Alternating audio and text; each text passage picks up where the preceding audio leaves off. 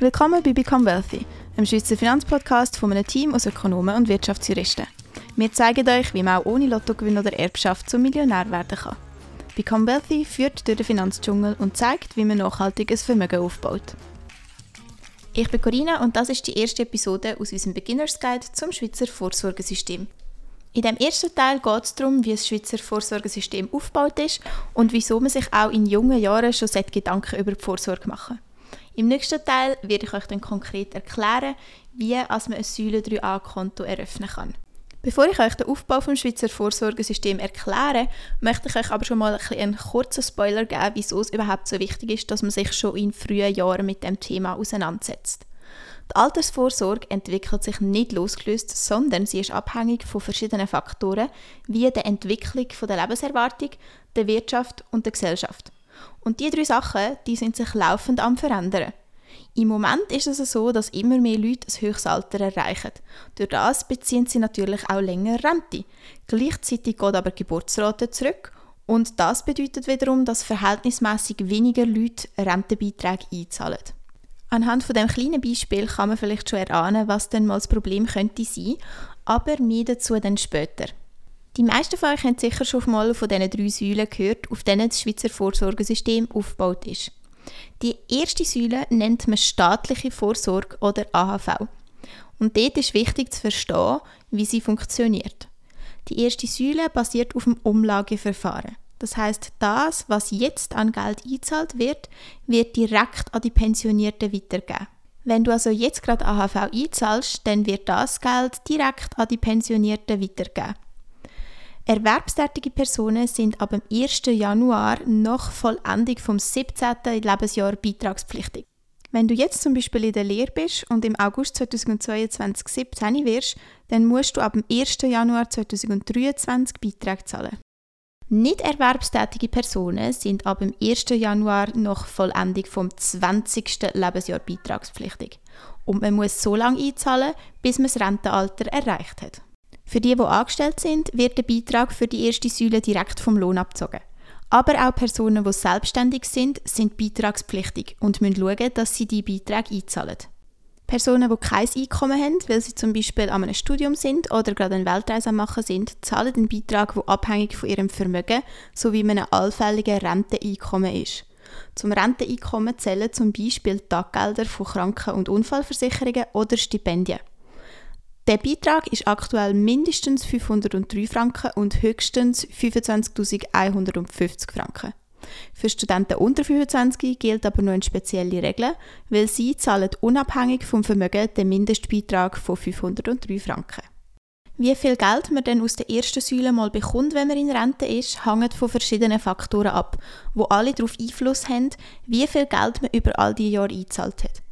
Erstens ist es natürlich davon abhängig, wie lange man eingezahlt hat. Zweitens aber auch, wie hoch vorher das durchschnittliche Jahreseinkommen war. Wer möchte wissen, wie genau sich das durchschnittliche Jahreseinkommen berechnet, kann dazu unseren Blog auf become-wealthy.ch lesen. Drittens ist es noch davon abhängig, ob man vollständig eingezahlt hat. Für eine vollständige Beitragstour muss man 44 Beitragsjahre haben.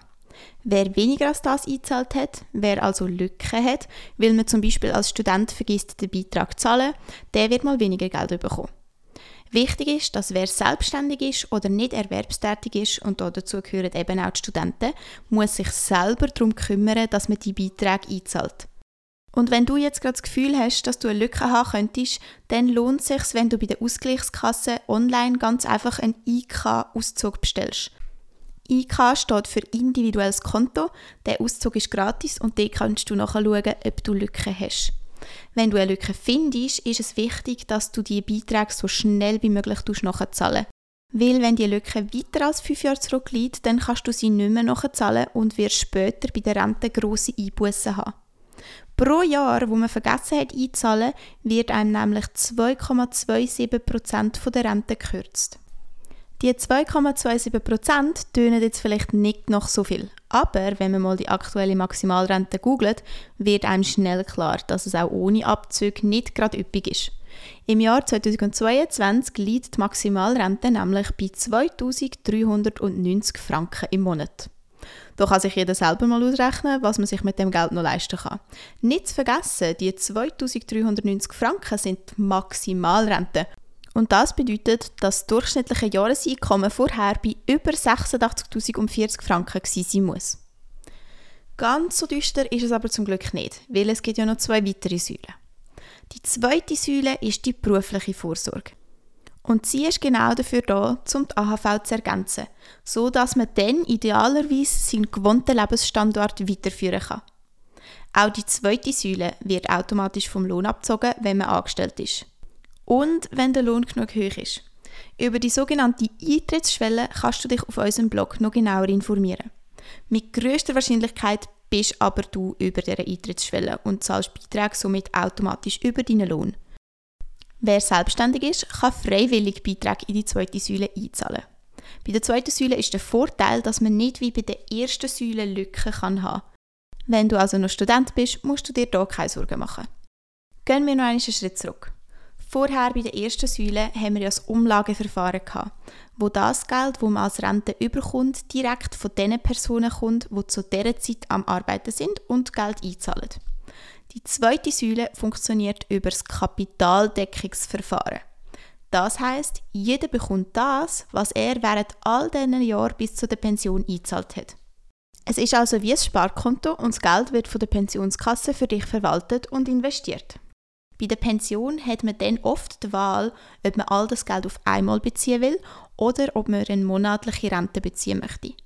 Wenn man sich für die monatliche Rente entscheidet, wird das angesparte Geld in Abhängigkeit von der Lebenserwartung aufteilt, so dass theoretisch dann bis zum Lebensende das ganze angesparte Geld bekommen hättest. Ich sage aber bewusst theoretisch, weil die Berechnungen natürlich nur Durchschnittswert bzw. Erfahrungswert und Schätzungen sind. Wenn jemand drei Jahre nach seiner Pension stirbt, hat er bis dann natürlich noch nicht alles Geld von seiner zweiten Säule aufgebraucht. Und wiederum jemand, der viel älter wird als erwartet, bekommt dann schlussendlich mehr Geld, als was er oder sie eingezahlt hat.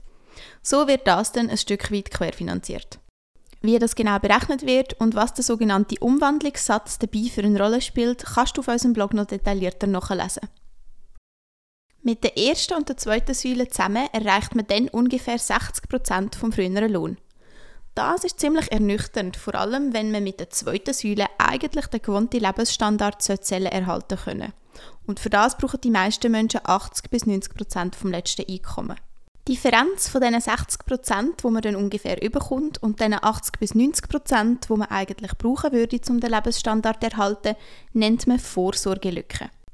Gründe für so eine Vorsorgelücke können zum Beispiel die vorher erwähnten fehlenden Beitragsjahre sein. Aber nicht nur das hat einen Einfluss auf die Lücke. Auch ein höchstes Einkommen kann eine Ursache davon sein. Richtig gehört, ein höchstes Einkommen. Und an sich ist es ganz logisch. Je höher der Lohn, desto kleiner ist im Verhältnis zum bisherigen Einkommen die Rente aus der AHV und der Pensionskasse. Weitere Gründe kann Teilzeitarbeit sein oder eine Scheidung, weil dann bei der Scheidung die während der Ehe einzahlten Vorsorgebeiträge, also AHV, Pensionskasse und auch dritte Säule, wo wir gerade nachher noch darauf zu sprechen kommen, gleichmäßig auf beide Partner verteilt werden. Wer mit diesen 60% vom früheren Lohn also noch nicht zufrieden ist, setzt sich darum mit der privaten Vorsorge auseinandersetzen. Und zwar nicht erst 10 Jahre vor der Pension, sondern idealerweise so früh wie möglich. Aber auch wer glaubt, dass 60% genug sind, muss sich in der Zukunft wohl mit noch tieferen Renten oder späterer Pensionierung auseinandersetzen. Und nur schon in der Gegenwart ist Altersvorsorge wichtig, weil man durch steuerliche Optimierungen Geld sparen kann. Und damit kommen wir noch zu der letzten Säule, die sogenannte dritte Säule.